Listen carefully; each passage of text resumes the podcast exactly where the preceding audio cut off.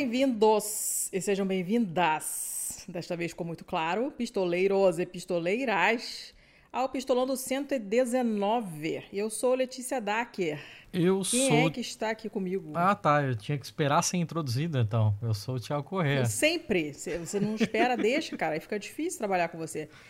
Tiago Correia, falei direito hoje? Falou, eu acho que sim. Acho que sim. Você, no episódio passado você não falou, você percebeu, né? Não, não, mas você vai querer falar sobre isso agora? Tem certeza? Não, só queria jogar na sua cara mesmo.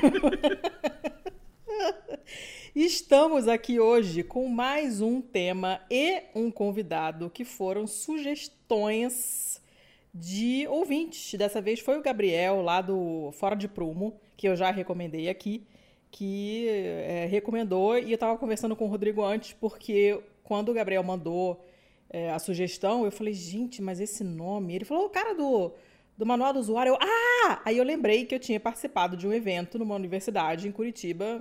Foi 2019? Ô, Rodrigo, acho que foi, né? Acho que sim.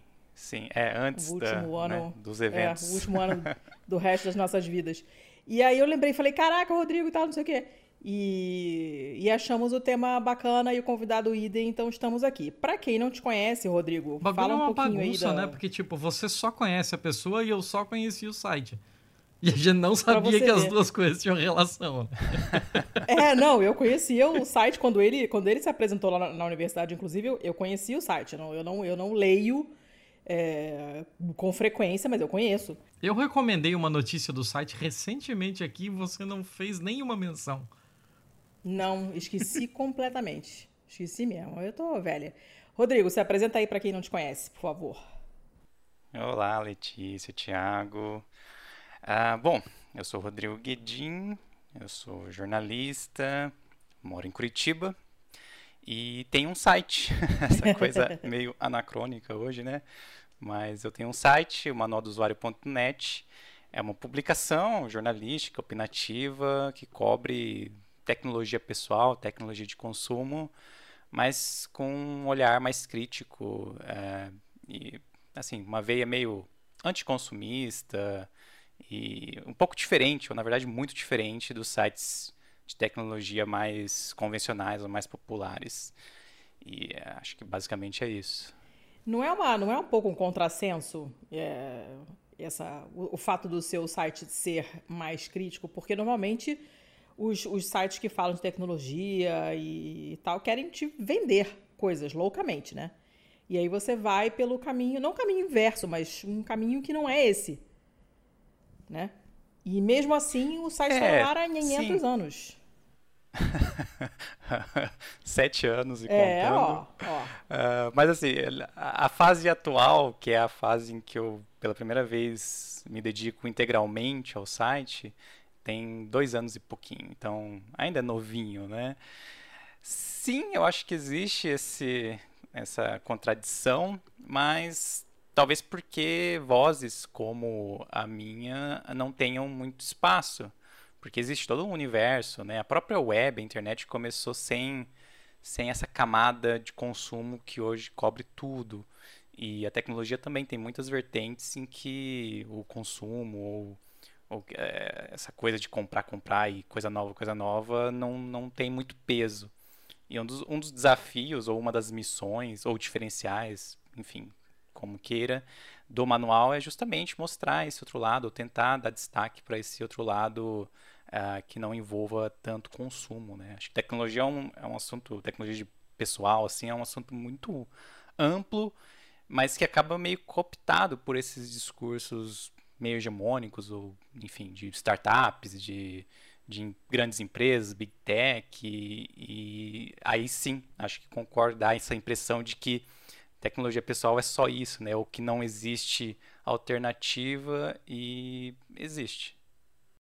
E o o teu site, ele, assim, ele, ele é ele é bem conhecido, né? Apesar de você falar dessa fase mais recente ter só dois aninhos, então essa, esse período de total independência, digamos assim, é, é relativamente recente, mas é um site que já está aí, tem sete anos, como você falou, que é bastante tempo, principalmente em um período em que texto meio que saiu de moda, né?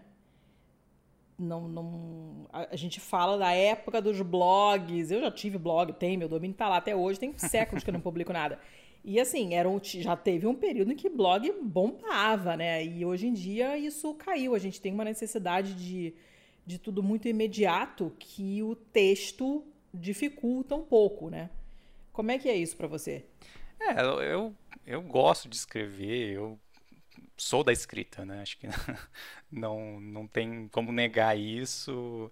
Um, e é, é, é, difícil, sim, acho que tem uma série de entraves, assim, não só pela, pelo formato, é, embora seja um formato que todo mundo ainda consome, né? Só não tem tanta atenção, tanto destaque das plataformas.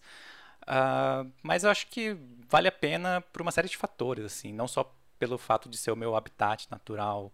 É, acho que o texto te, te convida a refletir melhor o que está sendo publicado, a trabalhar melhor as histórias. Não que isso não seja possível, mas aliando é, a minha, as minhas capacidades com o que dá para fazer, é, é, meio que o que sai. Embora o site seja o carro-chefe, uh, o manual é uma, eu vejo assim como uma plataforma para experimentação, sabe? Então tem um podcast. Podcast na verdade precede o site, né? Ele surgiu antes do site, podcast. Esse ano comecei a gravar vídeo, uh, tem newsletter. Então é, o, o, texto acho que sempre vai ser o principal, mas eu gosto de uh, experimentar coisas novas e tentar coisas diferentes ali. Cara, é, você estava falando ali sobre um negócio do, do manual ser um site assim um pouco diferente do que o, o normal, do que a gente está acostumado a ver com relação à tecnologia, né? Eu também eu sou da área de tecnologia, né? Eu sou analista de dados. Então, isso para mim é, é bastante, bastante caro, principalmente na parte de é, segurança de dados mesmo, né? Agora, assim, quando você é, começou a fazer, quando você começou a, a, modelar a ideia do manual do usuário, você já sabia exatamente qual era o problema que você queria resolver ou não? Ou foi algo que você meio que encontrou no meio do caminho, assim, que você viu esse negócio de, de é, o público de tecnologia está é, tá sendo visto mais como consumidor do que como usuário. Talvez a gente precisasse discernir um pouco melhor esses dois conceitos. Né? Eu tinha, tinha clara a ideia do manual, mas era para resolver outro problema. É, na época, isso foi em 2013, é, eu era repórter do Gizmodo. Adorava lá, o pessoal é muito bacana e tal.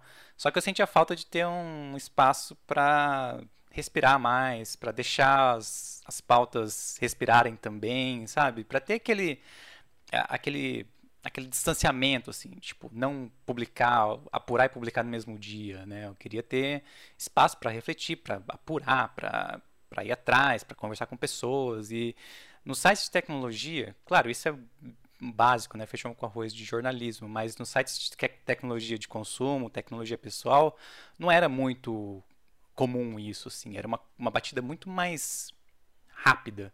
Você, a coisa acontecia no dia, você já publicava, às vezes nem, nem tinha, quase sempre não tinha fontes primárias, era, sabe, uma coisa muito alucinada, assim, uhum. muito celery. E, e aí o manual foi uma aposta, ou uma, enfim, uma tentativa de dar uma respirada, fazer as coisas com mais calma, sem aquele compromisso com hard news. Eu não, nunca foi um site de notícias, sabe?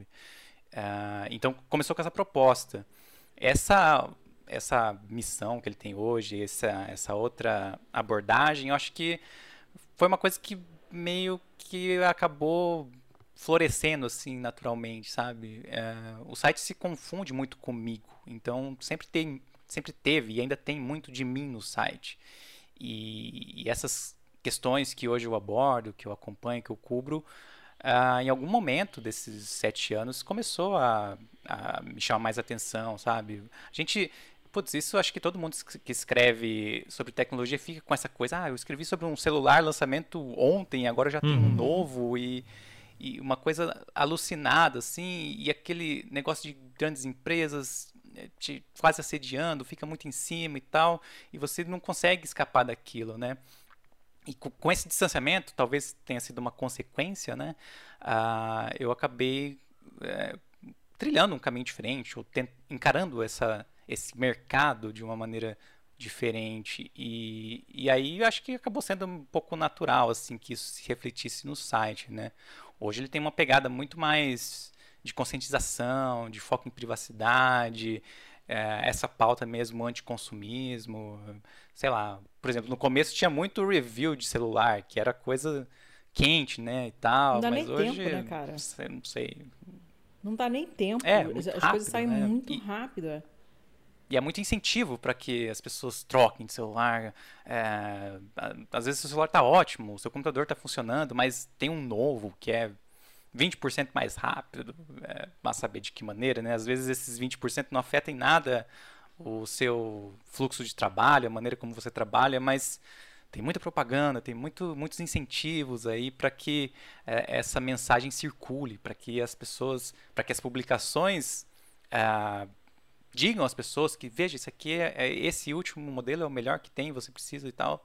E não é bem assim. Acho que talvez desmistificar um pouco isso também passe pelo que eu faço ali.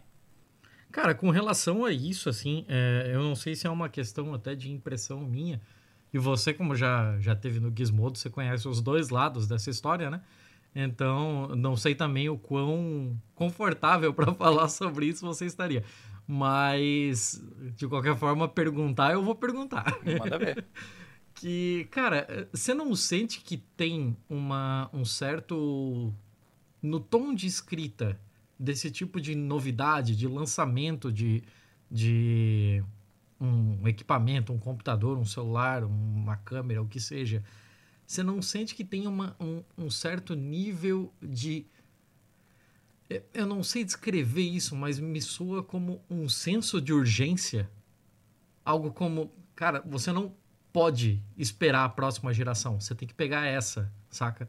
Porque essa daqui tem isso, e tem isso, e tem aquilo. E a gente não sabe se na próxima ah, o dólar vai estar favorável, ou se a próxima vai vir Ah, para o Brasil, essa. ou se a fábrica da Zona Franca de Manaus vai fechar. Então você precisa pegar agora. Tem meio que esse negócio de, cara, você precisa tomar uma decisão para ontem. Isso é meio que uma diretriz, alguma coisa assim? É, de que forma eu é, acho que- é- é tomado? é- é- isso é tomado como tipo uma decisão editorial ou não? Olha, em- em todos os lugares em que eu trabalhei, não. É, nunca, nunca ouvi ou me falaram isso para para ter esse tom. O que eu acho, isso é uma impressão minha, assim, é que o pessoal que cobre tecnologia está muito envolvido com o objeto ali da cobertura, sabe? É, a maioria dos, dos jornalistas, blogueiros, youtubers que cobrem tecnologia, eles gostam daquilo genuinamente. Não é um. Às vezes se confunde muito isso, né? É quase um hobby que vira trabalho ou vice-versa. E, e aí rola uma empolgação que é, às vezes cega, assim. Eu acho que uma coisa que faltou durante muito tempo no jornalismo de tecnologia do Brasil foi, foi essa. Não, é- não sei se é bem um distanciamento, mas essa maneira de encarar a coisa de, de um ponto de vista mais ah, sério, talvez, ou é, menos envolvido, sabe? É, porque aí fica mesmo esse, esse senso de urgência talvez seja um subproduto dessa empolgação. Porque quando a gente se empolga com alguma coisa, é, às vezes o detalhe, que para todo mundo é detalhe, para nós é um negócio que faz toda a diferença. Como aqueles 20% de desempenho que não vai mudar a sua vida. E, e aí isso acaba se inserindo nesse discurso e passa uma mensagem meio estranha para quem não está ali naquele meio, né? Então isso é uma coisa que, me- tipo, acho que hoje tá, a gente está bem melhor, ainda não está num, num patamar ideal, mas já melhorou bastante. Mas eu via isso muito, assim, aos 5, 7 anos, de, de que quem escrevia era fã e deixava isso muito transparecer e acabava perdendo um pouco do profissionalismo. E assim, eu não tô só, apontando o dedo, sabe? Eu também eh, me coloco aí como culpado ah, desse tipo de comportamento que vai lá, acho que tem espaço, né? Tem, a gente tem youtubers ainda hoje que, que são super empolgados e não só de tecnologia, acho que de tudo, booktuber, a galera que é, é, tá nesse nesse ciclo, nesse fluxo de redes sociais, às vezes é até um, um pressuposto para você se destacar, né? Você tem que ser empolgado, tem que as coisas têm que serem chamativas para que chame atenção e tal. Uh, mas, enfim, eu acho que existe espaço para uma cobertura um pouco distanciada e isso é muito benéfico. Seria um lê. pouco, talvez, de relação promíscua do, do, dos próprias fontes de informação com, a, com as marcas, não? Porque, assim, é muito, mas muito popular, acima da média do que é com os outro, com outros segmentos, assim como, por exemplo, sei lá, o pessoal que tem canal para falar de carro, para falar de outras coisas assim, a relação de tecnologia com as marcas, ela é muito mais próxima. Assim, é muito fácil você ver um cara no YouTube ali que, ó, o pessoal da Asus entrou em contato comigo para me mandar essa versão nova do Zenfone. Ou então, tipo, ó, o pessoal da Lenovo me mandou aqui o novo netbook deles, não sei. Então, tipo, me parece que é, um pouco dessa, dessa linguagem pode estar tá vindo exatamente de, sei lá, se deliberado ou não, mas do próprio autor daquela matéria estar tentando agradar essas marcas para poder ser chamado para o próximo lançamento, para poder estar tá na fila do próximo evento, para poder receber os próximos os próximos aparelhos, porque é, se ele cooperar com a marca, a marca vai ter ele em uma alta conta e mandar coisas para ele que vai fazer com que ele gere mais conteúdo, o que para ele gera tráfego e gera, sei lá, um exclusivo, alguma coisa, e para a marca é divulgação gratuita, né? Praticamente gratuita. É, é uma divulgação baratíssima. Uh, sim, existe essa promiscuidade, não é exclusividade de tecnologia, uh, editorias, por exemplo, de carros, não, de não, viagens, de maquiagem, precedem essa, essa relação. Maquiagem, moda, sim. E, cara, sim, eu tenho um histórico, talvez vocês não saibam, mas de, de jogar coisa no ventilador, sabe? Adoramos. Uh, e ano passado eu escrevi, eu publiquei uma matéria que deu um puta trabalho. Infelizmente não repercutiu tanto quanto eu queria, mas denunciando essa relação promíscua. Eu, sou, eu recebi uma, de uma fonte anônima uh, uma informação de que a Samsung tinha distribuído 50 Galaxy S21 Ultra, que é aquele celular de 8 mil reais, ah. para 50 jornalistas e youtubers no Brasil. E, e aí eu fui atrás dessa história, né? E, enfim, falei com outras marcas, falei com um monte de gente, saiu uma matéria gigantesca, super detalhada lá. O pessoal da assessoria agradeceu e alguns colegas ficou por isso, sabe? Que triste. Ah, e teve outra história boa também, em 2017. Ah, a Asus me convidou para ir naquele cruzeiro. Não sei se vocês sabem dessa história. Não. Eles tinham uma mania de, de convidar jornalista, blogueiro para um cruzeiro. Sim, aqui sim. no Brasil. Eu conheço outras marcas e, que fazem isso também. E aí eles aproveitavam esse. Gente, cruzeiro é a coisa mais chata do mundo. Eles aproveitavam esse cruzeiro para É, horrível. É, para anunciar um celular. Aí era a terceira edição, me chamaram, eu falei, putz, tá bom, eu vou, né? E, e aí eu fui, fiquei lá no cruzeiro, vi o celular, escrevi sobre o celular. E depois escrevi uma matéria falando, tipo, veja, isso aqui tá errado. Porque eles tinham, tinham umas dinâmicas muito, muito, muito estranhas lá, do tipo, distribuir dinheirinho que depois trocava por produto, sabe? É, dar celular de graça assim e tal. E isso, essa sim deu uma repercussão boa, ainda que mais internamente. Porque anos depois eu ia em algum evento, ou conversava com algum assessor, assessora, e a pessoa, quando descobria que era eu, eu tinha escrito o texto do Barco da Asus. Nossa, isso deu muita reunião lá na empresa, não sei o quê. E depois disso, nunca mais teve barco da Asus. Acho que a galera que curtiu o Cruzeiro na faixa deve, deve ficar brava comigo. Mas é assim, é uma coisa que, que se é, retroalimenta, é, é né? Porque, porque o, o blogueirinho, o Sim. youtuber se esforça para chamar a atenção da marca e a marca investe no blogueirinho, no youtuber. E, e, fica todo mundo naquela de eu vi primeiro, eu usei primeiro, eu fiz o review primeiro. é, naquela, nesse desespero mesmo que você falou, e é um negócio louco, porque chega uma hora que você não. Cara, onde vai parar isso, né? Onde que termina essa loucura? Até porque um celular que sai agora e que é, sei lá, 3 mil reais mais caro do que a versão anterior, ele, ele certamente não, não, não tem, não é proporcional o tanto de melhor que ele é ao tanto a mais que você paga, né? É, assim, é, claro, tem muita gente no meio, colegas aí, que curte essa coisa, sabe? É, tem viagem, tipo, sei lá, já me levaram pro, pra Taiwan, pra, pro Havaí, assim, umas coisas que acho que de outra forma eu nunca faria. E, e para muita gente isso é, é legal, é quase um benefício do trabalho, você ser convidado para viagem internacional e tal.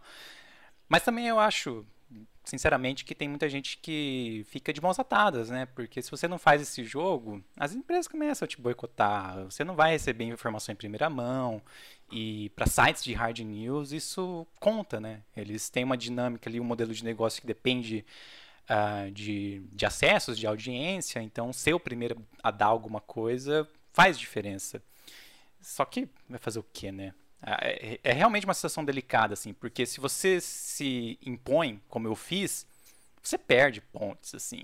Eu acho que tem, tem a maioria das empresas ainda me respondem por, sei lá, respeito dos assessores, que os assessores têm por mim, pelo que eu faço, mas, uh, tipo, informação em primeira mão, não que aqui hoje também isso não está muito na minha linha editorial, mas uh, se tivesse, eu tenho certeza que eu não ia estar numa lista de pessoas para receber notícias em primeira mão. A Asus mesmo me cortou de tudo, assim. Meu Deus, é. virou é. persona não grata. Tá com a tua foto lá, procura, assim. é, eu imagino que, assim, é que no, é, eu entendo também que o trabalho do assessor muitas vezes é um tanto ingrato, né? Você tá lá representando uma marca, a marca faz cagada, você tem que uh, defender ela de qualquer maneira, né? Mas eu tem, tem, tem muitas assessorias eu diria até que a maioria, que são bem profissionais, assim, no sentido de a gente bate, tipo, é, essa, essa reportagem mesmo dos celulares da Samsung uh, que foram distribuídos ano passado, a Samsung respondeu, outras empresas responderam e tal. Ainda que seja um assunto bem chato, né, bem delicado, mas nesse aspecto é, também acho que de outra forma queimaria o filme delas, né? Tá fazendo uma denúncia ali, elas nem se prontificam a dar uma resposta, acaba ficando pior. Uhum.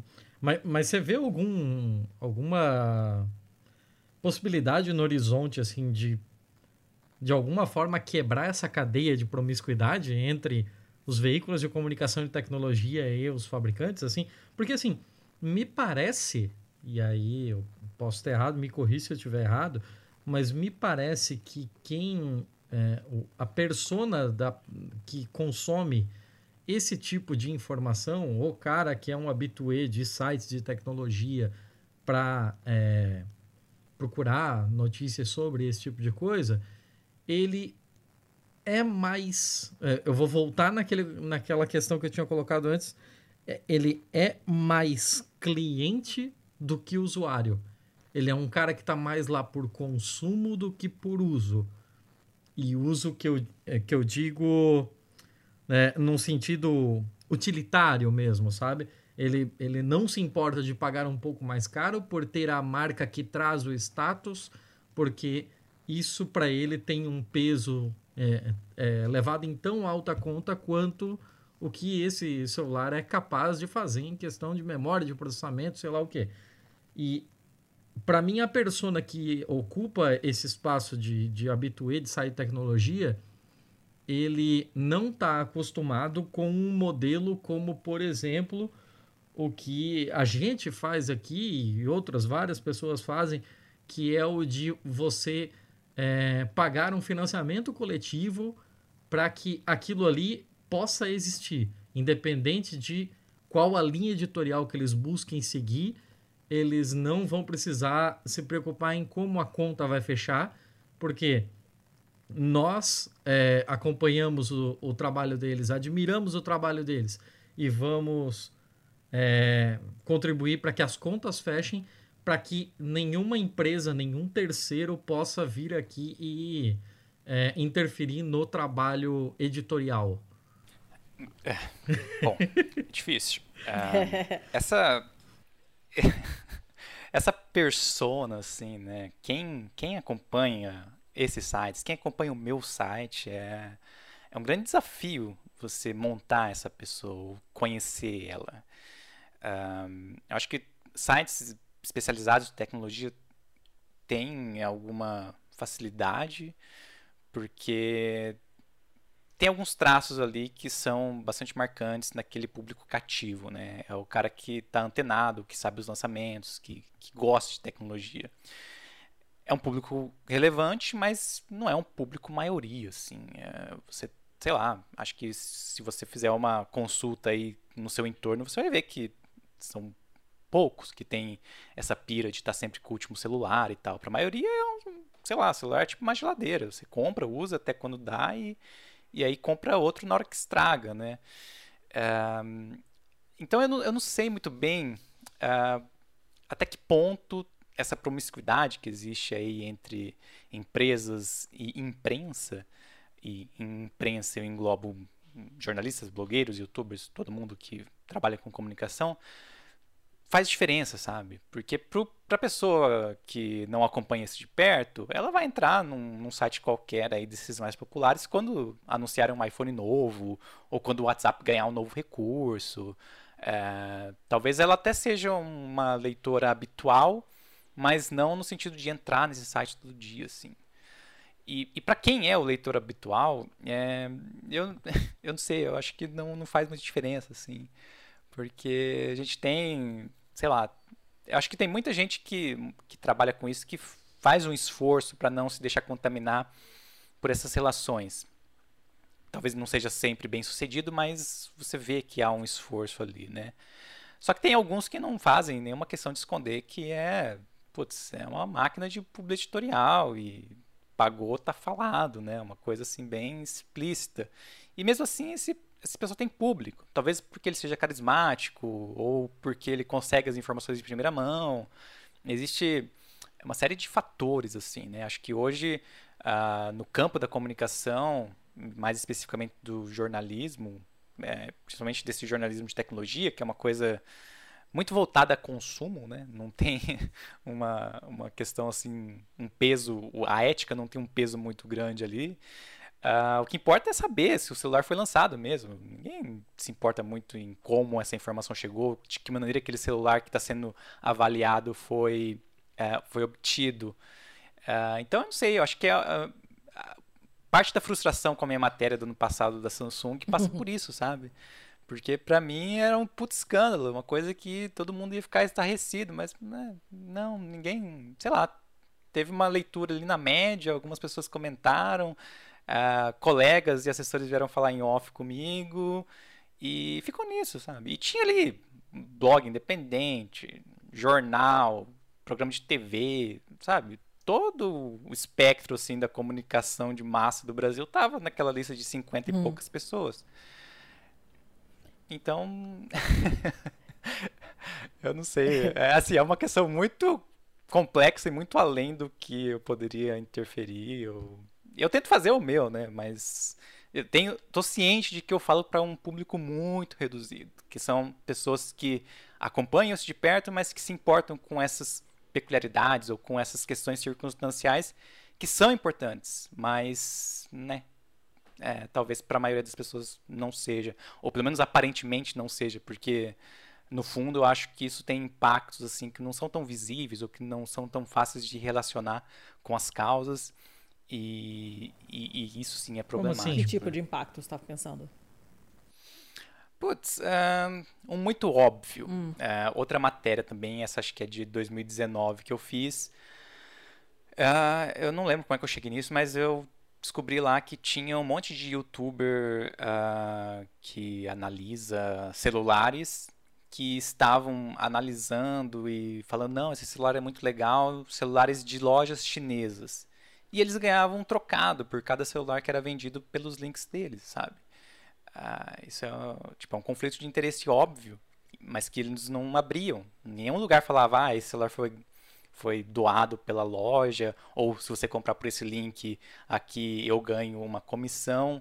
Então as pessoas muitas vezes compravam celulares que não eram tão bons uh, pela indicação, confiando nesse cara que elas uhum. têm como referência, e acabavam com um produto ruim, uh, porque o cara que mostrou o produto para elas uh, tinha um interesse ali uh, secundário, né? Ia ganhar um dinheiro para recomendar, para endossar esse celular. Esse é o exemplo mais explícito, assim, né? Mas eu acho que é, existem outros menos explícitos, mas mais profundos, que também têm um impacto. Essa lógica ou essa dinâmica de que o só o último é o melhor, só o último você tem que comprar, é bastante relacionada a isso, assim. É, você tem um discurso dominante e, e, que não se questiona, pelo menos não nesses sites que cobrem isso, que dão essas notícias, que de certa maneira monopolizam essa conversa. E, e aí você às vezes tem, sei lá, pessoas achando que precisam trocar de celular ou trocar de computador porque tem um novo e né, não precisa. Então, é, toda essa consciência coletiva de que o, o último é o melhor o último é o único que vale a pena, decorre disso, né? Decorre dessa, dessa, desse discurso que a gente vê por aí que quase não se questiona. E, e com certeza tem outras coisas. É que é, falar disso é a mesma coisa de falar sobre uhum. privacidade, sabe? Todo mundo acha que é importante, mas quase ninguém liga. E por quê? Porque é muito difícil você relacionar os impactos da falta de privacidade com a causa é, não ficam muito evidentes, é, não é muito mensurável assim em termos objetivos. Então você tem um, um esforço gigantesco para falar não, isso é importante, tal. E mesmo fazendo esse esforço, mesmo se é, dedicando a, a, a apontar é, a importância desse assunto, para muita gente você continua sendo aquele cara que está com papel alumínio na cabeça, ah, essa, essa, essa é total é, a, a seara é do Thiago. Tênue. O Thiago é que é o, o louco da privacidade e que fica dando esporro em todo mundo que faz teste do Facebook e de sei lá o que. Ah, eu, eu já tô no nível que eu condeno quem tem Facebook. Uhum. É, o teste, o teste do Facebook é um exemplo muito bom, né? Uhum. Chegamos no, chegamos no, é, extremo. É, é complicado. Mas eu acho que tá melhorando, né? Eu acho que. Olha, eu não, eu não sei não. Eu acho que não tem nada melhorando em lugar nenhum, para ser sincera. Mas, para falar de uma, de uma coisa boa, né? Eu sei que o teu site, como você falou, tem um, um público restrito, né? Porque não é o pessoal que lê é, tá aqui tudo, é um, é um pessoal que tá atrás de uma outra coisa mas eu sei que se cria uma comunidade bacana nas caixas de comentários né, dos posts, que é uma coisa super pouco usual hoje em dia, né? E, e essa coisa de comunidade é um negócio muito bacana. Eu e o Thiago nos conhecemos numa comunidade que, por acaso, era um grupo de Facebook de apoiadores do, do, do, do Anticast, na época em que o Anticast dava como prêmio para os apoiadores é, o, essa, esse acesso ao grupo do Facebook. A gente hoje tem na, no Telegram o grupo de apoiadores do Pistolando que deu um monte de ramificações e deu um monte de coisas legais e um monte de amizades, e as pessoas se encontrando e se conhecendo e, e, e se ajudando, sabe? É, se criou um grupo muito legal. E isso é uma coisa muito, muito bacana que a gente sabe que não é fácil, né? E ainda mais desse jeito antiquado, digamos assim, que é caixa de comentários e a coisa funciona, né? Como é que, como é que começou isso? Você imaginava que isso ia rolar? Como é que é a tua relação com as pessoas que comentam lá? Como é que funciona? É, é eu sempre tenho que falar, quando eu falo para as pessoas, ah, participa dos comentários, tem que fazer ressalva. Vá tranquilo, ah. os comentários são legais, porque a má fama... Pois é, a caixa de comentário tem uma Falando em comentário fama. na internet, Sim, você lembra da caixa do G1, de portal, que é um lixo atômico, né? Mas, é, assim, é uma coisa que eu acho muito importante. É muito, muito importante. E acho que isso vem desde o começo, assim. No caso do, meu começo, né, quando eu comecei a acessar a internet, a participar, porque naquela época não tinha rede social, então vocês na época da, interagiam da internet mato, em né? fóruns é. ou nos fórum era maravilhoso, porque fórum É, eu acho que eu, eu cheguei um pouco tarde. O fórum sempre foi sensacional, porque nele você já está entrando enviesado, né? Porque os fóruns têm uma segmentação do, do próprio interesse das pessoas bem mais afinado, né? Sim, sim. É. é. Eu entrei na internet, assim, começo dos anos 2000, então não peguei aquela primeira fase. E, mas logo que eu entrei já tinha fóruns bem estabelecidos, blogs estavam começando a nascer. Então, para isso eu achava, tipo, fascinante, assim, de... Uh, eu lembro quando eu fiz meu primeiro site, a coisa mais maluca, assim, o que me incentivava era, putz, eu tô aqui no interior do Paraná, na época eu morava no interior, escrevendo meu site, uma pessoa são Paulo, da Europa, do Japão, pode ler o que eu escrevi, sabe? É mágico isso. Hoje a gente dá por garantido, mas na época para mim era uma coisa assim, ainda hoje eu acho uma coisa absolutamente fantástica, mágica. E, e aí eu acho que minha formação virtual passou muito por isso, sabe? De participar de comunidades. E por todos os sites onde eu passei, é, eu tive um site que era mais focado em coisas da Microsoft, que tinha muitos comentários. Depois do Gizmodo. O Gizmodo teve uma fama péssima né, nos últimos anos, tanto que eles fecharam agora o espaço para uhum. comentários. Uhum. Mas do começo ali, 2008 até 2012, 2013, que foi quando eu saí de lá, não porque eu saí, né, até aquele ponto, eles tinham uma comunidade nos comentários que era sensacional, assim. É, muitas vezes os comentários eram mais interessantes do que, do que a gente postava. E, e aí quando eu fui para o manual, eu, putz, óbvio que eu vou fomentar aqui uma comunidade, né? É, e dá trabalho, sim. Acho que é, não adianta é, você só abrir o espaço para comentários e né, abandonar ali, deixar a autorregulação não funciona ali. Você tem que estar tá presente, você tem que participar, tem que ter regras pré-definidas, tem que ter jogo de cintura. Mas esse cuidado é, é, é assim, eu sempre uso a palavra cultivar, porque para mim é uma, uma palavra que define bem, né? É, tem muito a ver assim com cultivar uma planta. Você plantar e esquecer ela ali, ela vai morrer, ela uhum. vai definhar, ela precisa de água, precisa de adubo, uh, precisa de luz do sol. E uma comunidade online é a mesma coisa. Você tem que estar tá ali presente, você tem que aparar a erva daninha que aparece, é, colocar água, fomentar as discussões. E, e, esse é um trabalho muito. É uma parte muito grande do trabalho no manual, né? Uh, eu sempre estou presente, sempre participo, sempre estimulo. Uh, e, e, até, assim, é, uma coisa que eu acho que é muito problemática em muitas comunidades é a, a questão do, do, confrontar o, o que não está certo. Do tipo, ah, aparece alguém ali meio fora do tom, já banir essa uhum. pessoa e tal. É, acho que às vezes é inevitável, mas eu acho, é como eu atuo, que muitas vezes é só uma falha de sintonia. Então, se tem um comentário muito fora do tom, eu vou apagar. Mas ao mesmo tempo, eu vou mandar um e-mail para essa pessoa, se ela não tiver usado um e-mail um, falso, é. um e-mail que não existe, é explicando o porquê, sabe? Porque eu acho que muitas vezes a pessoa chega ali e, e, e joga as frustrações naquele comentário. Às vezes ela nem, nem tem aquela postura, nem tem aquele comportamento, mas sei lá, por uma conjuntura de fatores, você acabou estando na frente daquela pessoa num momento ruim.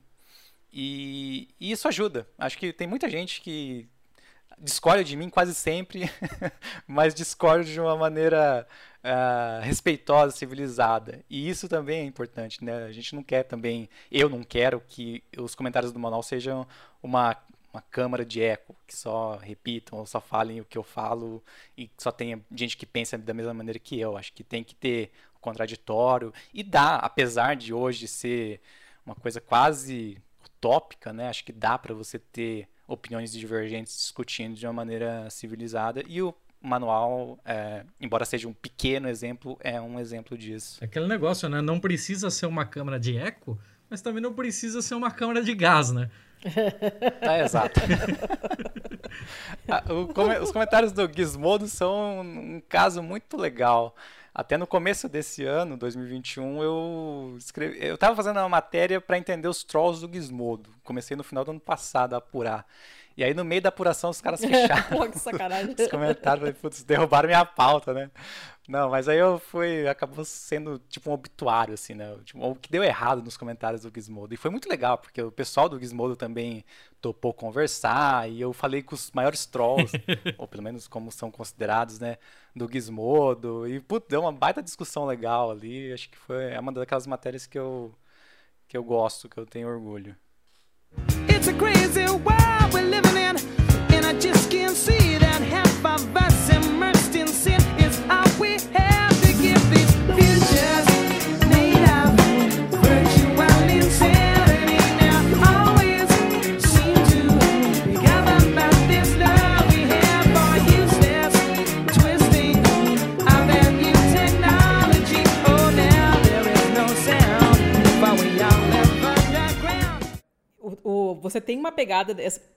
Tudo bem, você já deu uma, uma, uma palhinha, né, de que, dessa coisa de você produzir é, texto e, e, com uma frequência também que não é essa frequência alucinada, que não é sempre sobre os últimos lançamentos do momento, o último grito da moda, que amanhã já saiu de moda e tal.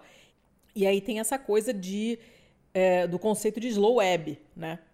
Que, que é um, um combo de coisas, né? E, e esse consumo louco, desenfreado que a gente tem de tudo, como você disse, não é só de tecnologia, que tem a ver com esse FOMO, né, com fear of missing out, das coisas, medo das coisas acontecerem e você tá por fora, e que inclui até memes, assim, eu, eu sou totalmente FOMO, se as pessoas começam a falar de alguma coisa e eu não sei o que, que é, eu fico muito irritada, eu quero estar tá por dentro das coisas, mas na questão de consumo isso não, não, não me afeta muito, mas é, eu, eu preciso muito saber o que está acontecendo, eu fico muito estressada.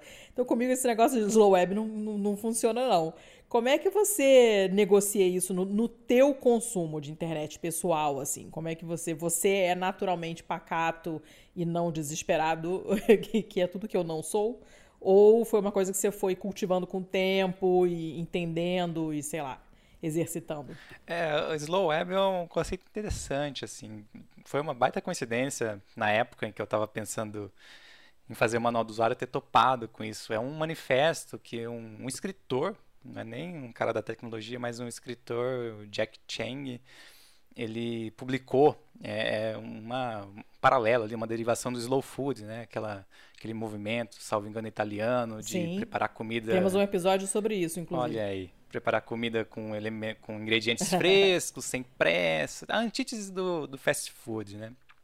E aí ele falava disso, não só, não especificamente de publicações, mas de tudo, assim, que a internet estava uma coisa acelerada e cada vez mais acelerando e que talvez houvesse um prazer ou um valor em fazer as coisas de uma maneira mais devagar. Uh, isso ecoou muito em mim, porque eu sou uma pessoa não vou dizer devagar, mas uma pessoa mais. Uma pessoa não, não desgraçada da cabeça, vamos botar assim. Desgraçada da cabeça sou, mas por outros motivos, não por essa vontade de estar tá acelerado, sabe? Eu gosto muito de fazer as coisas com calma, com tranquilidade.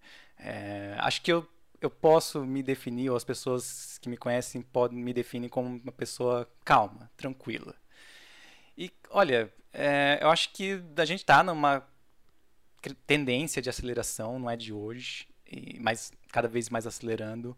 E sim, eu também vejo o manual como um, um ponto fora da curva nesse aspecto, porque, cara, redes sociais. Eu, tipo, eu, saio do Instagram, eu saio do Facebook, o Twitter eu só acesso por, por uma lista e num aplicativo que, é, que mostra essa lista em ordem cronológica, sem tweet que Fulano curtiu, e já acho muito. Uh, então, é, eu acho que o manual, assim, uma das vantagens, é, elas existem, acreditem, de você ter o seu próprio negócio é você definir as regras ali, né? Você define o ritmo, você define como é, vai passar sua mensagem. E, e, o manual é sou eu assim nesse aspecto. Uh, é, eu definia no começo é, não tinha assim muito um cronograma. Aí no passado eu experimentei fazer o site em edições semanais, que era sempre publicado às quintas-feiras, tipo uma revista semanal. Funcionou, mas uh, acabou ficando muito pesado, assim, muita coisa para eu fazer. Mas ainda hoje eu mantenho assim essa proposta, sabe? Já ah, sei lá, se tiver alguma coisa hoje que aconteceu que eu acho que vale a pena escrever, eu escrevo. Se não tiver, hum, fica sem nada. Ninguém vai morrer por isso, né?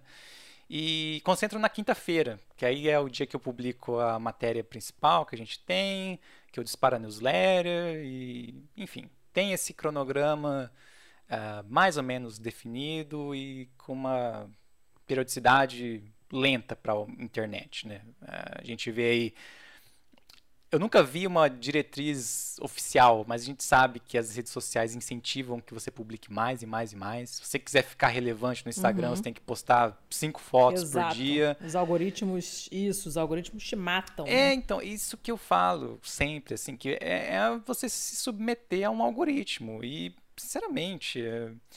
eu sei que é um risco para o negócio, falando assim do ponto de vista business, né? Mas é, eu tô cagando pro algoritmo, assim. Tipo, não tem absolutamente nada do Google, eu não faço nada de SEO. É, tipo, é, talvez isso prejudique, talvez o site pudesse ser mais conhecido, ser mais lido, tá bom, mas o tempo que eu gastaria com esse monte de bobagem, uh, eu gasto com coisas que são interessantes, que, que, quem já me lê vai curtir, que, que eu quero fazer, assim. Uh, claro que tem um básico ali que você faz, né, de SEO, que convenhamos, o SEO básico é faça o site da maneira que o site deveria ser feito. Não tem nada do Google ali, não tem nada de.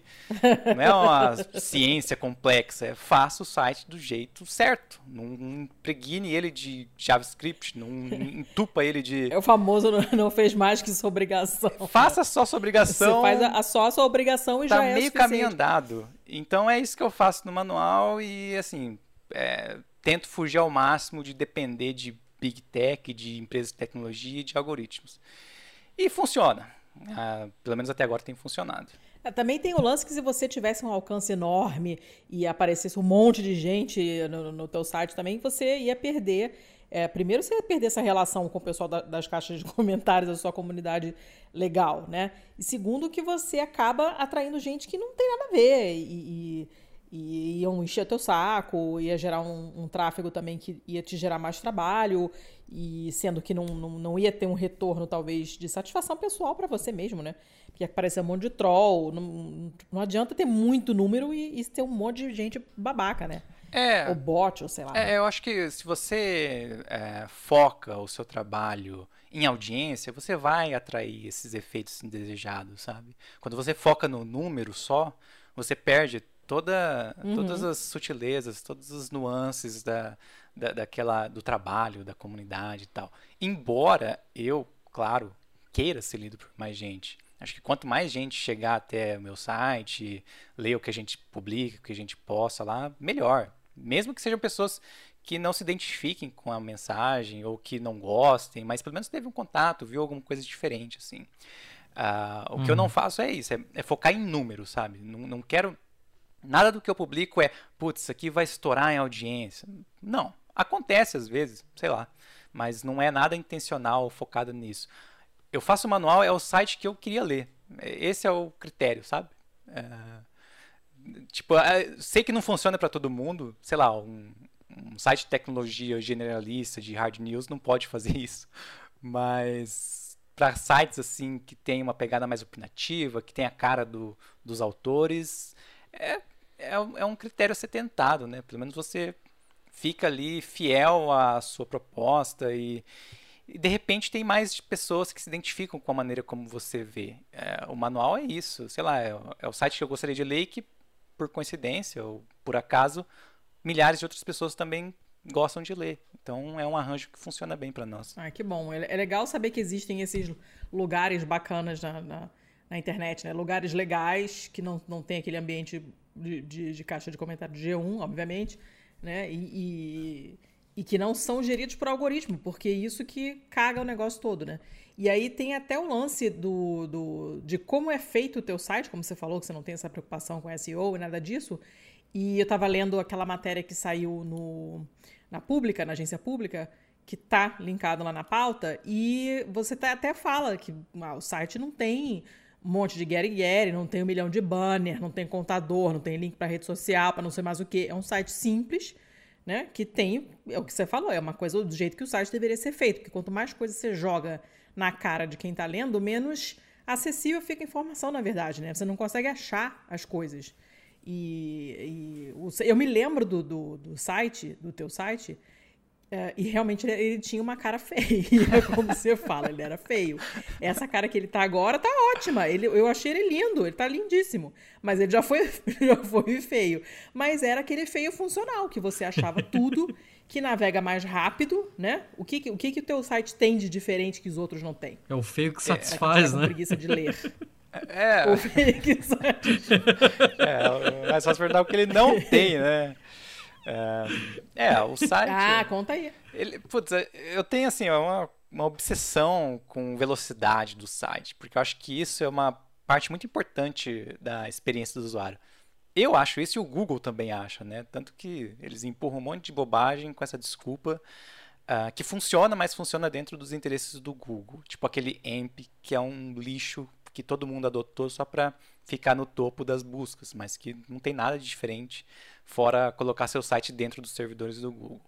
Então, é, como eu não tenho essa dependência de publicidade tradicional, essa programática, é, não preciso coletar dados dos meus leitores, é, não quero fazer um site com frufru nem nada, quero ser lido, só isso. Então eu faço um site bom uhum. para ser lido, que carrega rápido, que não vai monitorar quem lê, que, que vai ser legível. Acho que essa é a meta, sempre foi a meta do site. Uh, e, putz, é, é, é, a mesma coisa do SEO, sabe? Se você tivesse que fazer um uhum. site que seja fácil de ler, fácil de acessar e rápido, você faria o site desses termos. Só que tem muita, pra, em muitos casos, sites comerciais têm uma pressão para colocar um monte de penduricalho ou recorrer à publicidade programática, porque é o, é o meio de ganhar dinheiro mais fácil que tem.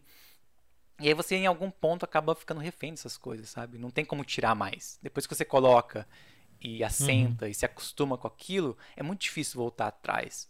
Então, desde que eu criei o site, o manual, toda qualquer coisa nova é muito bem pensada, porque tipo, vai fazer diferença? Isso aqui vai acrescentar para o leitor? é, é sempre o leitor em primeiro lugar. Às vezes até coisas assim que prejudicam, não prejudicam, mas que poderiam aumentar a audiência ou aumentar o faturamento do site. Se for piorar a experiência, não vale a pena. Acho que é, é, o site é um resultado disso, sabe? Colocar o leitor assim no pedestal, a experiência dele é a prioridade e, e é por isso que é um site Talvez não seja uma unanimidade o visual, mas acho que podemos concordar. Eu acho ele que tão é rápido. bonitinho. Ele tá bonito Eu acho agora, ele tão né? bonitinho. Uhum. Deu uma mudada no começo agora, do ano. como eu falei, ele, tá, ele, antes ele era, ele era feio. Mas ele agora tá, tá bonitinho. Não, não é nem feio arrumadinho, ele tá bonitinho. E, e realmente rola muito bem. Você acha as coisas muito fácil. Uh, tá muito limpo, né? O, o design e tal. Eu achei bárbaro para quem está procurando informação dessa área e tal, é fantástico. E eu, sinceramente, apesar de, de, sites feios normalmente me irritarem assim uma quantidade, mas eu sem problema nenhum trocaria é, a beleza assim por, por pelo aspecto estético, por velocidade, porque site que demora um milhão de anos para carregar, que joga um monte de propaganda na tua cara, banner, coisa que pisca, ou pior de tudo, que eu e o Thiago temos horror, que é o autoplay. Ah, não, autoplay você fica é... ouvindo a musiquinha você não sabe de onde está vindo aquela desgraça que parece que algum eletrodoméstico da sua casa foi possuído e está cantando, você não sabe onde está para desligar. Né? É, esse tipo de coisa que a gente vê direto atrapalha pra caramba, a experiência fica péssima, você nunca mais quer voltar no site. E, e, realmente não serve para nada, nada, só para pentelhar. Eu acho que ele tá lindíssimo, assim, adorei. É, Inclusive, eu... recomendo. Está lá na, eu não sei na, vocês, mas. Na, na pauta. Uh, eu não sei vocês, mas eu não, eu não consigo mais acessar sites sem bloqueador de anúncios, sabe? É, não consigo. Não, eu também é uma coisa não. assim. Eu também não. Horrível. É, é outra experiência, é outra coisa, totalmente diferente. Há muitos anos que eu não sei o que é ver um anúncio assim.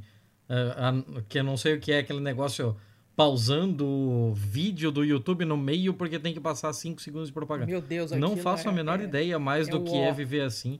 Eu lamento por todo mundo que tem que passar por isso ainda.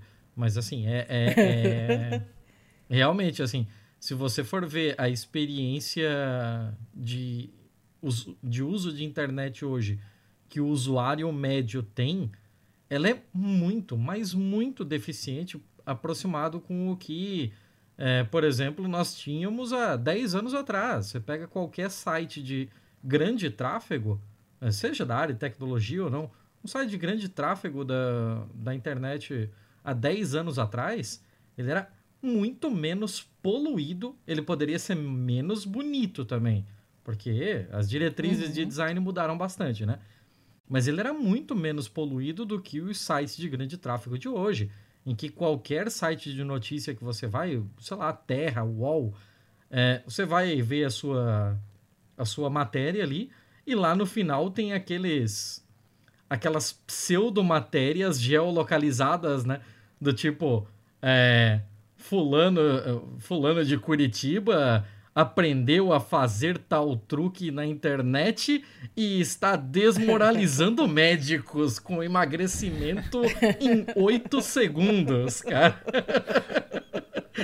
É. Aquilo... Não, isso quando você consegue localizar a matéria, porque às vezes você nem acha o que, onde está o texto. É tanta coisa, tanta propaganda, tanta coisa é, que você não pediu, né? Que você nem acha o que está querendo. Você fica, onde que começa a matéria? Onde que tem o pedido de assinatura do jornal?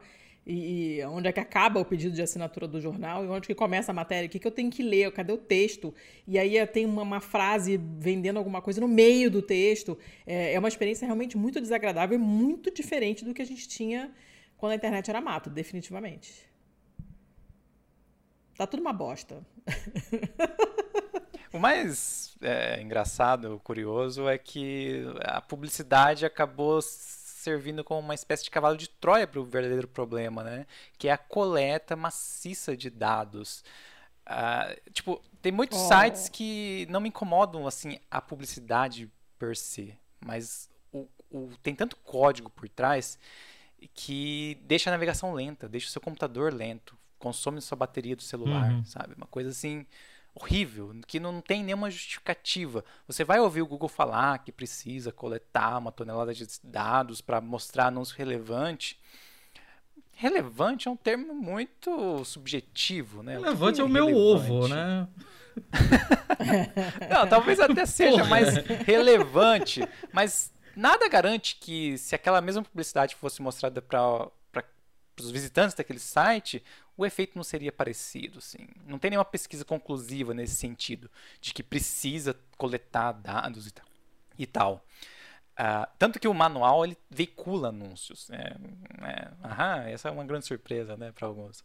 Mas é, veicula anúncios daquela maneira que eu acho, da mesma maneira que tudo do site, é de uma maneira também opinativa não tem nenhum código de rastreamento, assim, JavaScript, uh, não fica pesado, é só uma linha no topo, um post patrocinado e, e, é isso. E porque, assim, acho que também tem esse papel, ou, ou estou numa posição de mostrar, de exercer esse papel, de mostrar que você consegue fazer uma publicidade não invasiva e, e não que não polua o site, né? É difícil, é mais difícil. É muito mais fácil você pegar o código do Google e colocar um AdSense no seu site em um minuto. Uhum. Aqui eu tenho que bater na porta das empresas, negociar, explicar todo esse papo de ah, é privacidade, a gente considera a experiência do usuário e tal, mas tem empresa que ouve, tem empresa que compra essa ideia, que, que aposta na gente, que acha que é um modelo mais saudável. E ainda são poucas, mas é, é suficiente, tem sido suficiente para manter o site. Sempre tem ali um outro anunciante aparecendo. E quando eu comecei o manual em dois, recomecei, né, aí dedicação total em 2019, eu coloquei todas essas ideias malucas na parede. Ah, vamos fazer um site limpo, fazer um site sem AdSense, só com publicidade direta. Vamos colocar aqui um programa de assinatura que não fecha conteúdo, paga quem quer manter o site só, conteúdo é o mesmo para todo mundo, quem paga e quem não paga. Meio que um, um teste, assim. Vamos ver se cola. É, vou fazer o, literalmente o site que eu acho que é o ideal, que eu queria ler, que eu queria acessar. E, bom, tá funcionando. É, que bom, cara. É bom ter. Quando, quando tem alguma coisa que sai um pouquinho da curva e, e, e, e não morre de fome, é tão legal. né? Porque a gente fica nesse, né? A gente fica nesse desespero, a gente fica vendo ao redor da gente todo mundo se vendendo, todo mundo entrando nessa de, de, de, de produzir uma quantidade absurda de conteúdo para poder aparecer no, no, algoritmo e não sei o que, as pessoas se descabelando, é dedo no cu e gritaria, ah, ah, produzindo, jogando coisa que nem interessa, é tudo repetido, tudo coisa que você já viu e já ouviu em outros lugares, mas você tem que jogar porque o algoritmo tem que te é ver, as pessoas têm que saber né? que você existe. Sim. Exato. Isso é muito cruel. Essa e, inclu, e nessa, nessa tua área né, de, de, tecnologia em particular, você tem esse desespero de ter que revolucionar tudo. Então, as empresas. É uma corrida, é aquilo que eu falei no início, né? É, é um, um feedback positivo. Fica todo mundo reforçando o, o, o comportamento do outro, porque a empresa, as empresas ficam correndo para revolucionar o mercado. E há muito tempo não tem nada de revolucionário na, na tecnologia é, do, do, que a gente usa no dia a dia, quanto tempo sai um smartphone com uma coisa que realmente mudou o smartphone? Quando? Putz. Sei. Espertofone faz as mesmas coisas praticamente, né, nos últimos anos, todos os espertofones fazem as mesmas coisas. Sim. Né? Não teve nada revolucionário. É, talvez talvez a última nesse... grande revolução, assim, para quem usa esse tipo de, de coisa, que eu me dá calafrio só de imaginar em usar, mas são os assistentes de voz, né? Eu acho que desde então a gente é. não teve nada assim que foi de, de quebrar uma barreira, assim. É, é faz tempo também. É, e aí, mas, mas fica no desespero de, de, transformar até coisas. É, faz tempo também, né? Até coisas pequenas, você vender como uma coisa revolucionária, que é para as pessoas comprarem. E, e aí isso faz com que as empresas corram atrás de gente famosa para mostrar o produto para vender e as pessoas tentam ficar famosas para poder receber o produto, para fazer propaganda, para vender. Então, é um, todo um ciclo maluco que envolve uma quantidade enorme de pessoas consumindo loucamente coisas das quais elas fundamentalmente não precisam, né? E, e a gente se desesperando para se manter informado, para ganhar dinheiro para comprar essas coisas das quais a gente não precisa. É tudo muito merda. Né? E aí a gente sabe que, obviamente, a culpa é toda do capitalismo, mas é, você conseguir fazer uma coisa que sai desse esquema e não morrer de fome é muito é, é, um alento, dá um quentinho no coração, assim, a gente fica a gente fica muito feliz. É muito bom saber que você não está morrendo de fome. Até é, porque se é, não, era, um, era um receio fundo, meu, né?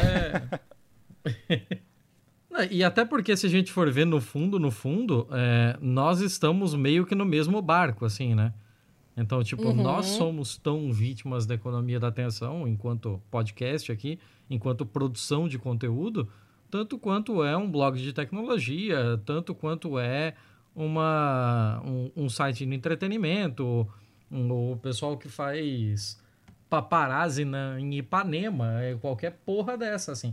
Porque a gente sofre exatamente dos mesmos males, né? O, o pau que bate em Chico pra fazer com que ele faça uma matéria inteira de Caetano estacionando o carro no Leblon, também bate no Francisco, que é o cara antifascista que vai falar sobre a repercussão dos atos contra o governo em Alagoas. Então, porra, é, é foda, é bem foda, assim.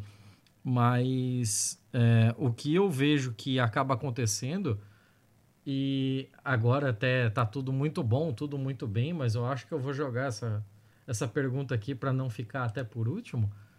Mas, Rodrigo, seguinte, é, você nesse período todo de trabalhando com tecnologia, seja no manual, ou seja em qualquer outro veículo, qual foi aquela canelada que você deu que que você usa assim como lembrete da responsabilidade que é colocar uma matéria no ar.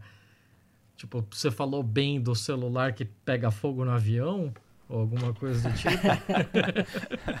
Esse eu não testei. Canelada. Putz.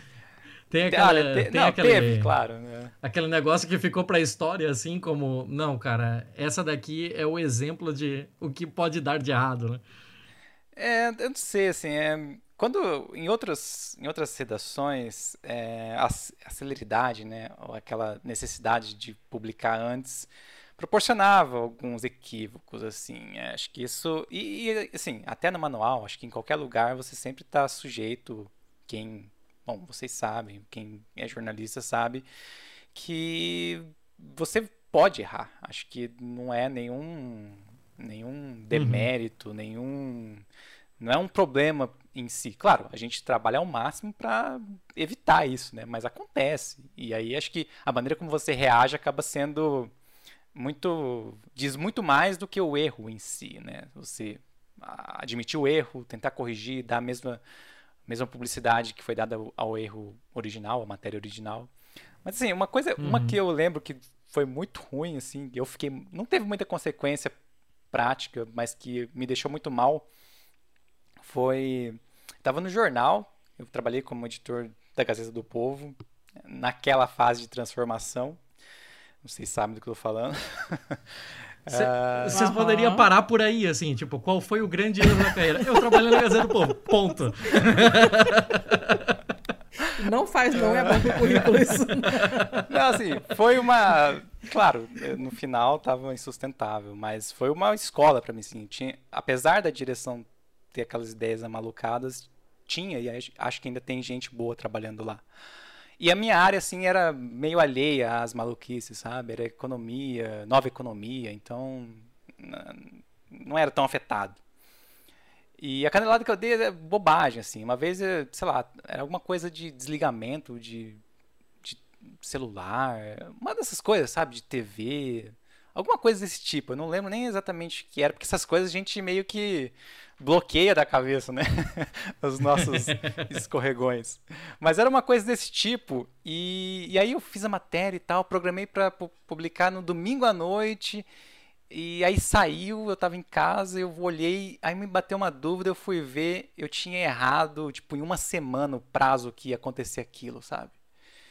E assim, na hora, putz, eu morri por dentro. Falei, não acredito. Que eu tinha. Putz, não era matéria que eu fiz na toque de caixa, sabe? Eu entrevistei fonte e tal, e passou batido total, assim. E, e aí, na hora que eu vi aquilo, eu fiquei, assim, horrorizado.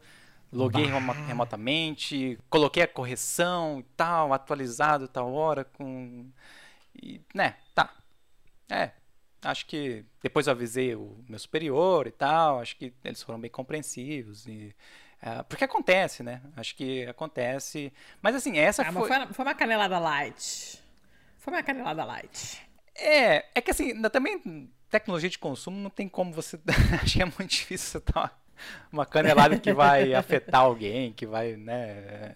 Uh, o escopo ali é muito mais restrito nesse sentido, do tipo arruinar a vida de alguém por uma canelada escrevendo em tecnologia, sei lá, acho que é muito é um pouco difícil, mais difícil né? do que quem escreve cidades, política e outras editorias.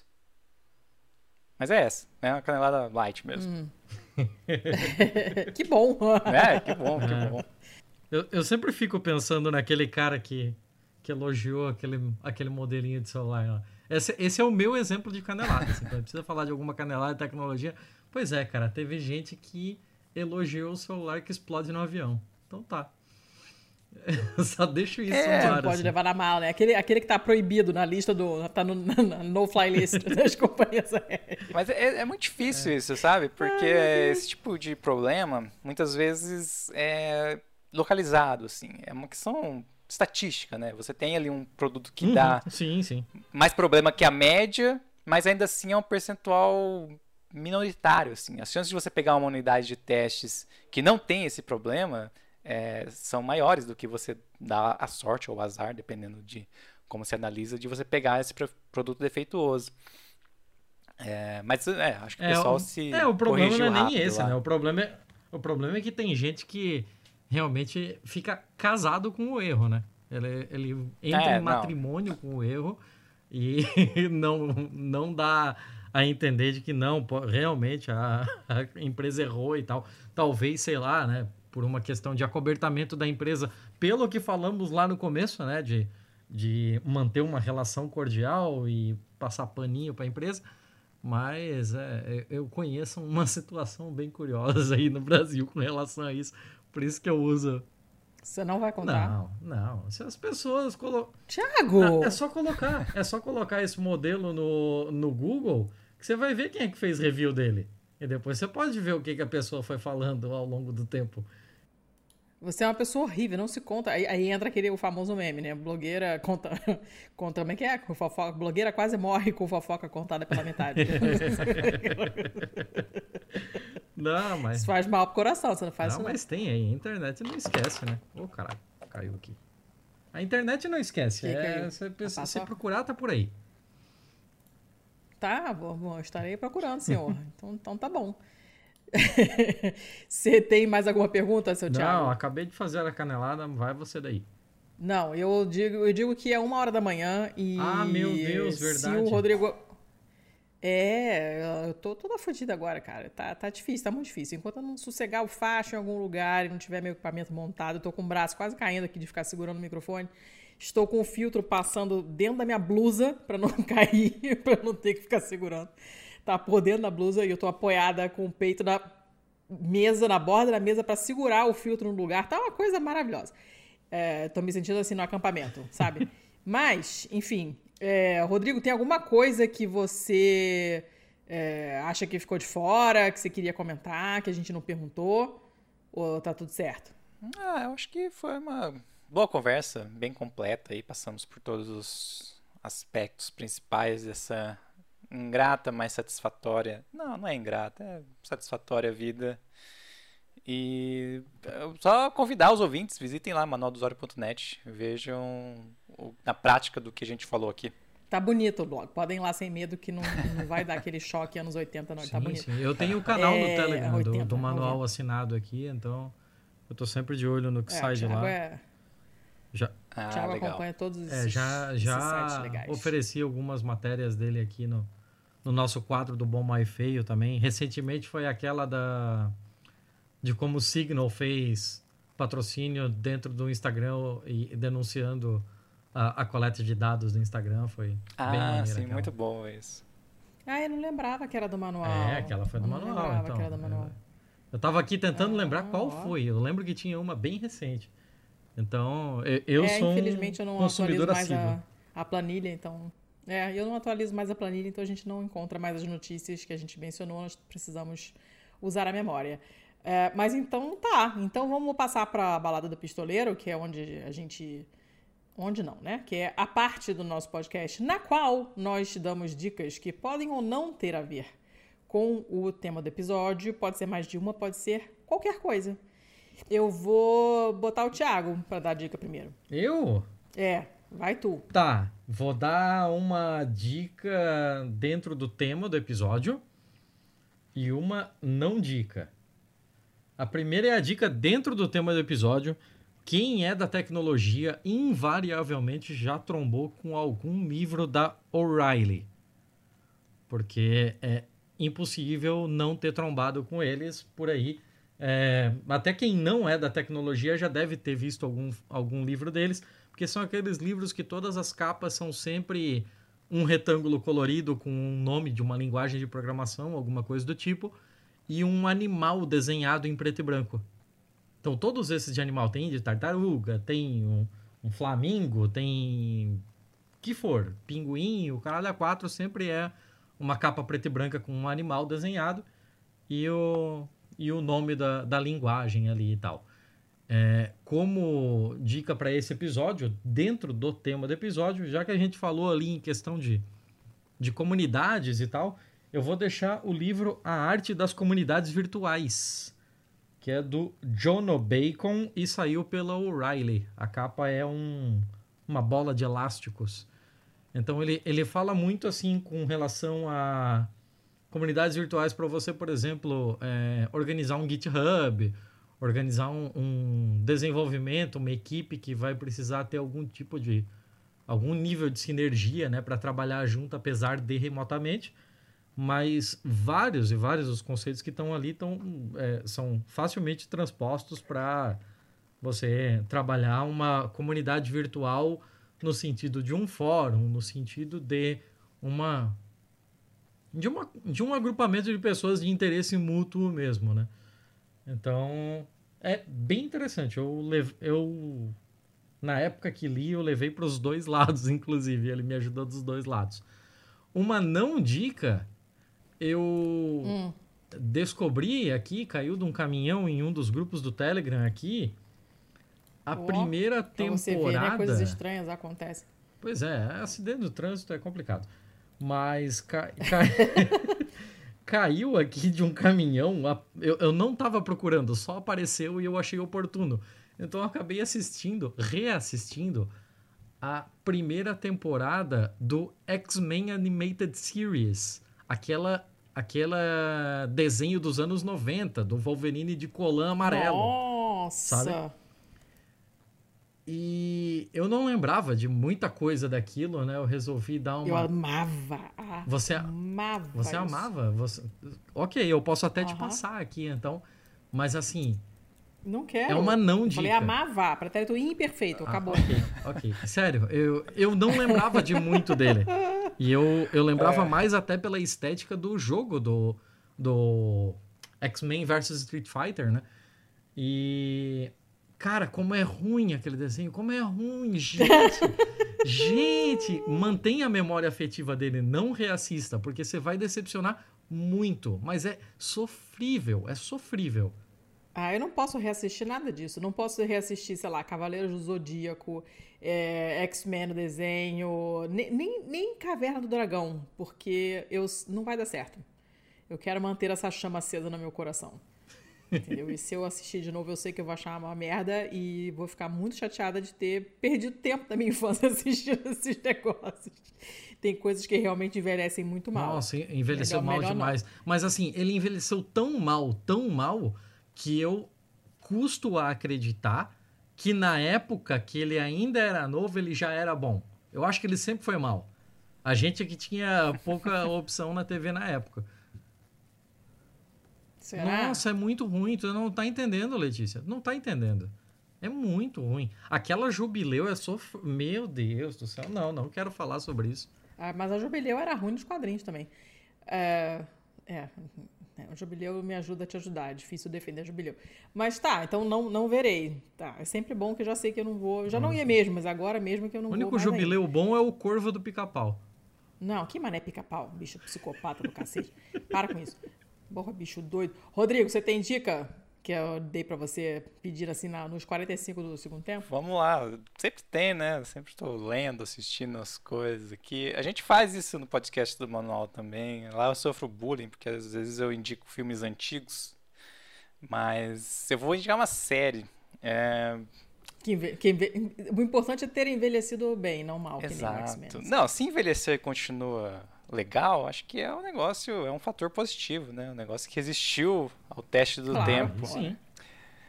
Mas assim, eu assisto série de uma maneira um pouco peculiar e que reforça essa minha imagem de uma pessoa tranquila, porque eu vejo um episódio por semana, sabe? Eu não faço maratona de série. É, e, hum. Então eu tô assistindo algumas, sempre assisto algumas em paralelo. E das que eu tô vendo agora, uma que eu tô gostando muito é aquela Annie with an E, é, eu ah, sei é que eu sei que houve uma polêmica aí, não me contem spoilers, mas que terminou de uma maneira abrupta. Eu ainda estou na segunda temporada, no começo. É, mas é uma série, putz, ainda mais hoje, né? Com toda essa maluquice que está acontecendo, ah, sim, você sim se perde ali numa época diferente. A série se passa no final do século XIX, é, com outros, outras problemáticas e umas questões de amizade, de família. É, uma série legal para você se desligar, mas se desligar dentro de um universo aconchegante, que né, dá aquele quentinho no coração. E acho que tem muita e tem muitas questões atuais também, né? Não é uma uma série só good vibe que, que não tem nada. Tem, uma, tem umas questões bacanas, eles abordam coisas interessantes. Sim, sim. É, é. Eu, já, eu já dei essa série como dica aqui. Minha filha ama, já viu um milhão de vezes. é, tem vários conflitos e tal, mas acho que no fundo ainda é uma série que né, deixa a gente mais pra cima, assim. E. Ah, vou dar essa dica. E se puder, veja um episódio por semana. É muito legal essa expectativa. Assim. Eu comecei a fazer isso durante a pandemia, no começo da pandemia.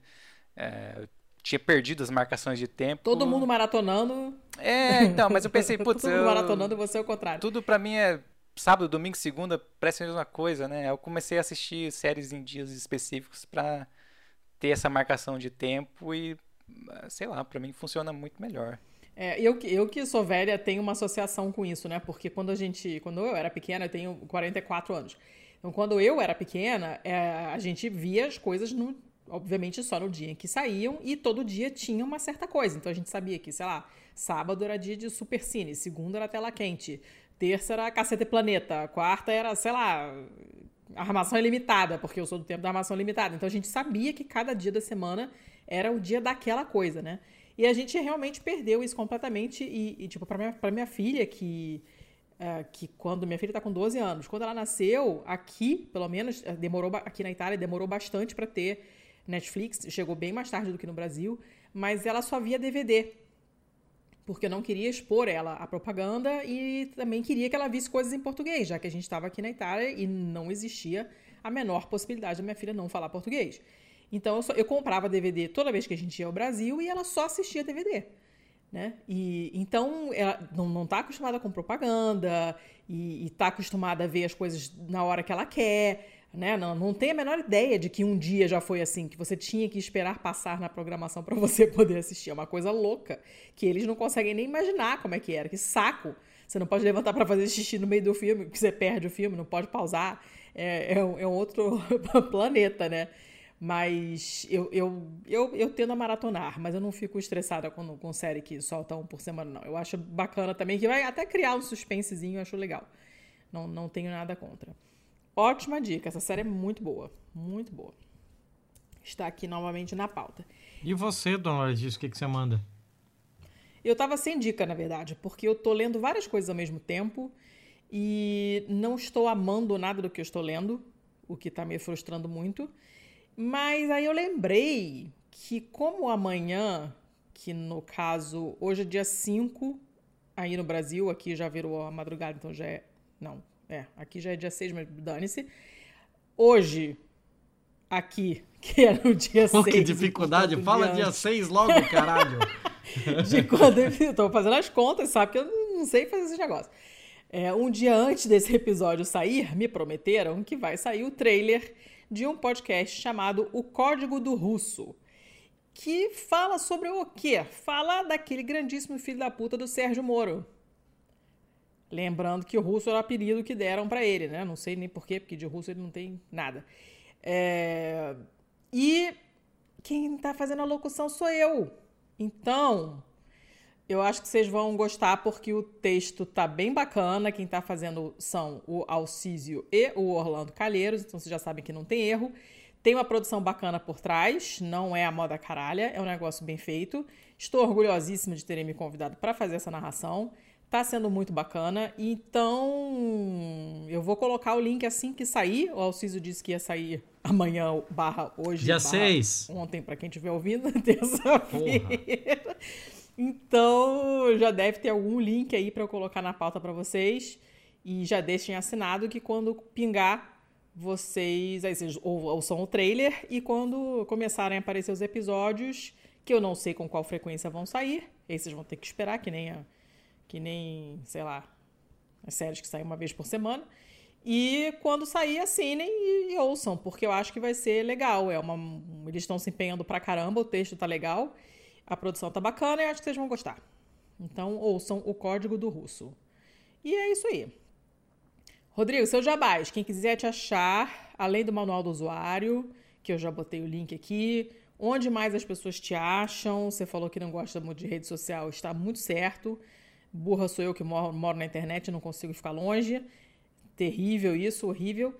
É, tem o podcast. Como é que é o nome do podcast? É Manual do Usuário também? O podcast é o Guia Prático.